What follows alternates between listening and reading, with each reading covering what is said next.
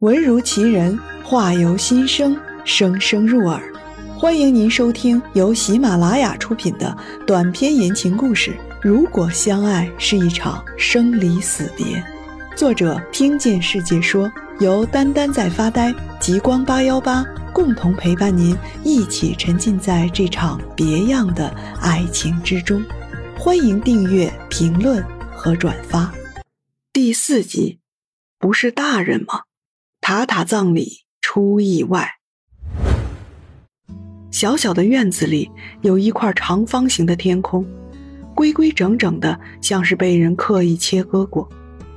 一只灰灰的鸽子落在房檐上，咕咕咕的叫嚷了一阵儿，歪着脑袋瞧着下面经过的人。栾英带着游连辉径直走进那间有轻微腐朽味道的屋子，透过半开的窗户，可以看到还有其他一些人。对于死亡，大家都是悲伤且好奇的。站在塔塔尾巴附近的人问了一句：“是殡葬师吗？”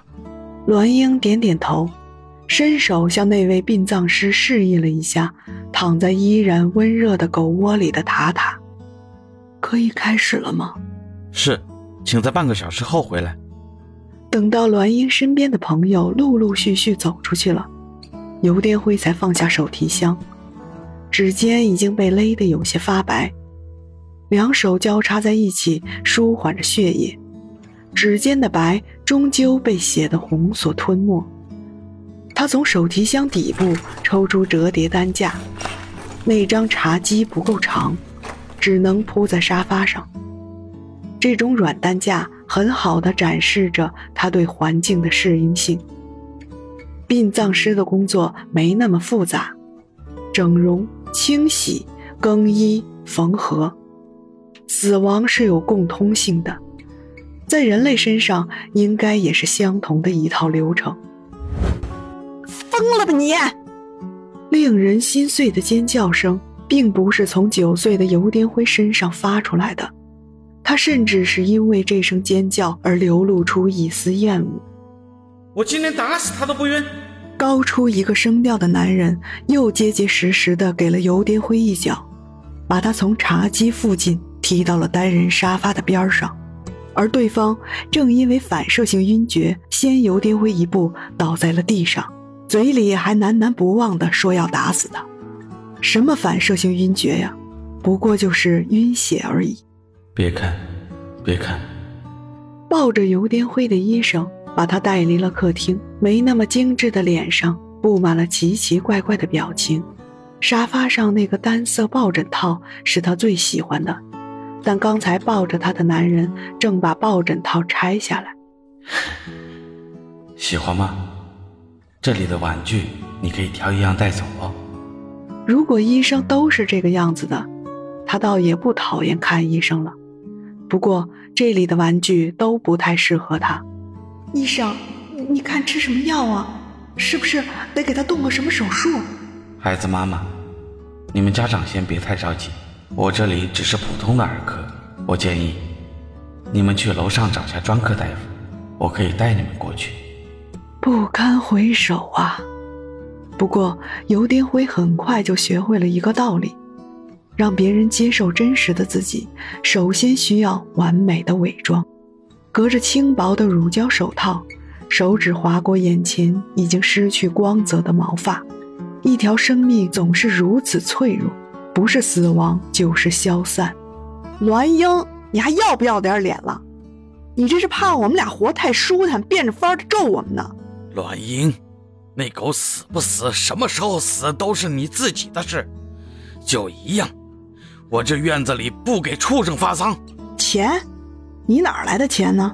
工资奖金都是我们帮你存的，合这么多年，你还背着我们藏私房钱是吧？从小到大，我们逼着你做过什么事儿？哪一样不是为了你好？你就不能听一回话？你今天可算是把我气着了啊！你爸糖尿病，我高血压，你是真没把我俩放在心上啊，栾英啊，你但凡懂点事儿，也不能做出今天这种事儿，回回心甘情愿的让别人骗，你说，你啥时候才能长大呀？哎。院子里一男一女的嘈杂声，聒噪的像两只互相谩骂的乌鸦。那帮年轻人像是被点了穴道一样，僵硬、尴尬、无奈的接受着来自朋友、父母的暴风洗礼。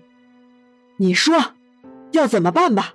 终于，一句结尾式的质问结束了这一场单方面压制的对话。栾英木然地抬起头。悲伤的肩膀脱离了朋友不够宽大的手掌，鞋子抬起来又落下，发出沉闷的啪嗒声。木门的阴影落在栾英身上，像是给他上了一道锁。现在也可以退款了吧？已经做了遗体清理，我们会扣除百分之十五的服务费。嗯，真不好意思啊，让你们白跑了一趟。没关系。请您稍后在手机上提交服务终止要求，公司确认后会把费用返还您的相关账户。塔塔是看不到梨花了。客人，塔塔要去的地方一定满是梨花。有那么一刻，栾英眼中是有光的模样的，就像在狗妈妈怀里一眼就看到塔塔的模样。那个已经开始冰冷的小身体又回到了他离世前酣睡的地方，梳理整洁的毛发温柔地流转着，穿过窗棂的阳光。沉甸甸的遗体整理箱攀爬在油颠灰筋骨健壮的手中，携带着他来时的一切，没有送别的，悄然离开了。司机正蹲在马路牙子上抽烟。烟灰燃出长长的一截。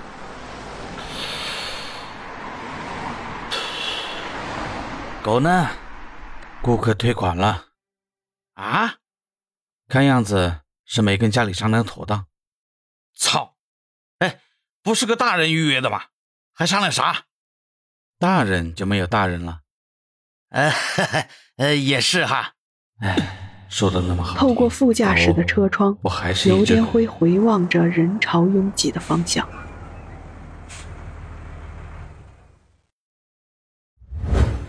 火烧起来的时候是在凌晨三点左右，烧断了绕树而行的电线，烧亮了安水乡村的天。夜回的人刚刚晃悠着身板穿过梨树广场，进家门的时候，视线稍稍那么一瞥。一束梨花刹那间繁星点点，几百年没用过的消防柜不知道让谁堵死了锁眼儿透亮的玻璃门踹了好几脚，一点裂纹都没有。